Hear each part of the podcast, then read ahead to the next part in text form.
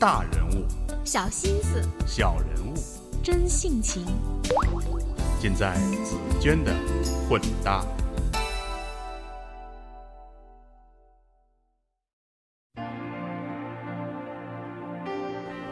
我是紫娟，各位好。几天前，一位网站的朋友约我做期有关张国荣的节目，我意识到又快到他的纪念日，距离他2003年离世已经有十二年的时间，但迄今人们仍然以各种各样的方式纪念这位心目中的巨星。我很少追星，但这次我很想弄清楚，为什么在他离去多年以后，无论是在香港。还是在内地，仍有无数人要将心中至高无上的巨星荣耀赠予他。当你见到天上星星，我又想可又记得当年我的脸，曾为你更比星星笑得多。二零零九年，我去香港学习工作的时候，香港朋友在介绍某些地方的时候，会特别加上他的名字，比如提及坐落于北角英皇道与渣华道交界的香港殡仪馆，会说这就是当年我们送别哥哥的地方；路过文华东方酒店，会说这就是哥哥当年归西的地方。以这样离奇的方式触及这位影视剧中的经典人物在现实世界的影踪，这样的感受实难形容。那么，曾经和张国荣生活在同一时空的香港人，又是如何描绘他们心目中的巨星呢？曾在 TVB 工作八年的六零后香港朋友 Peter Chan 说，制作人对张国荣的评价是从任何一个角度拍他都是那么漂亮，他的眼神是可以杀死人的。而香港著名词曲作家黄沾曾这样评价张国荣：无论对同辈的艺人，还是对身边的工作人员，他都不会以倨傲的态度示人。张国荣很有天赋。但他还是在努力，从不会因天赋才华而疏懒。八零后的香港男主播 Marco 则从时代背景出发，找寻张国荣受追捧的答案。八九十年代的香港，相比大陆较为贴近欧美潮流，那是一个特定的时空，性别界限松绑的时代。张国荣就那么在那个时空出现，他就是一个兼具不羁而又同时温柔婉约的一个男人。我们八零后小时候很喜欢看他的电影，从偶像小白脸认识了他，再看到他演技的发挥，直到他在性向和内心的探索。形象多变，但无论是《阿飞正传》里的阿飞，还是《霸王别姬》里的程蝶衣，再到《家有喜事》里那个搞笑的他，他总是带着反叛的眼神，而后期的他则是在寻找自己，他的内心难以琢磨。而对于他的性向，我们大家好像也都没有什么意见，可能是因为传了太久，早已经消化了，接受了。总体来说，在我们的心目中，他有才华，敢爱敢恨，巨星应该是带给我们共同成长记忆的人。我想不到华人娱乐圈里除了他，还会有谁。张国荣一九五六年出生于香港，父亲是香港洋服店的裁缝兼老板，家里兄弟姐妹共有十人，张国荣是最小的一个。一九六九年，张国荣独自赴英国留学。中学毕业后，爱好时装设计的他考入英国里兹大学就读纺织专业。大学一年级时，父亲突然中风，张国荣返回香港，学业就此中断。一九七七年，他参加亚洲歌唱大赛出道。一九八三年，以《风继续吹》在歌坛成名。一九七八年开始参演影视剧，塑造了许多经典影视剧形象。我劝你早点归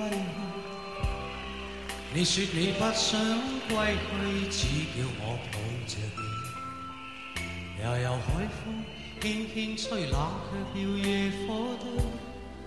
我看见伤心的你，你叫我怎舍得去哭太也。绝美。如何止哭，只得轻吻你发边央方。二零零三年，身患抑郁症的张国荣从东方文华酒店跳楼身亡，将无尽的追思留给喜爱他的人们。内地朋友宁静说，他每一次出镜都经典。扮演的角色深入人心，百看不厌；每一张照片都堪称完美，每首歌都能打动粉丝。每一个谈他的业界朋友都会说，当年得到哥哥照顾、鼓励、支持。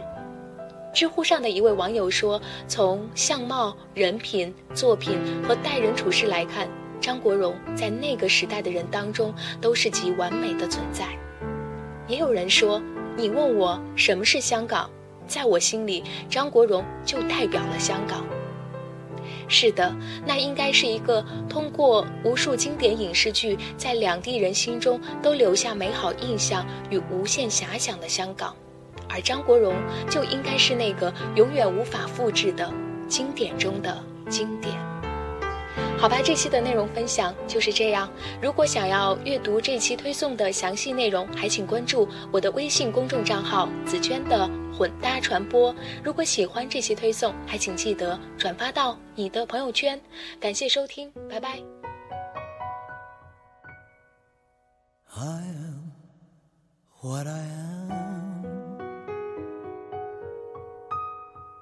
我永远都爱。这样的我。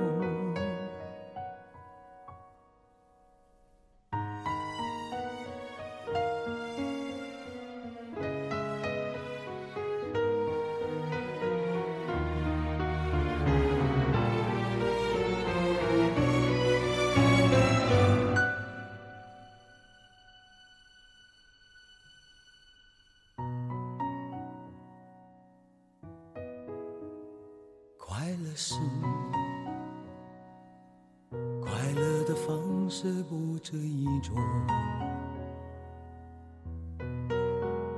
最荣幸是，谁都是造物者的光荣，不用闪躲，为我喜欢的生活而活。不用粉墨，就站在光明的角落。我就是我，是颜色不一样的烟火。天空海阔，要做最坚强的泡沫。我喜欢我，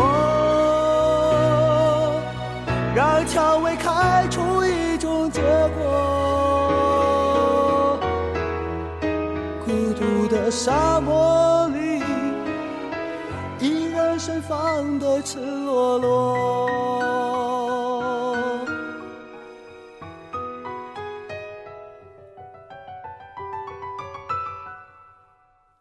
多么高兴！在琉璃屋中快乐生活，对世界说，什么是光明和磊落？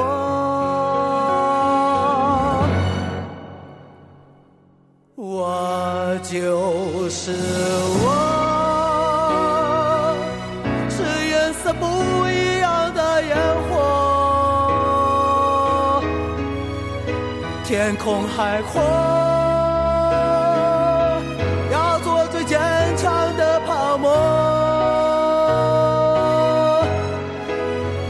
喜欢我，